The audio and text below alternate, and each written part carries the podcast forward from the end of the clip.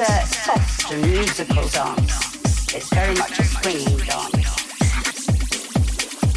It's not just one, two, three. It's one, two, three. One, two, three.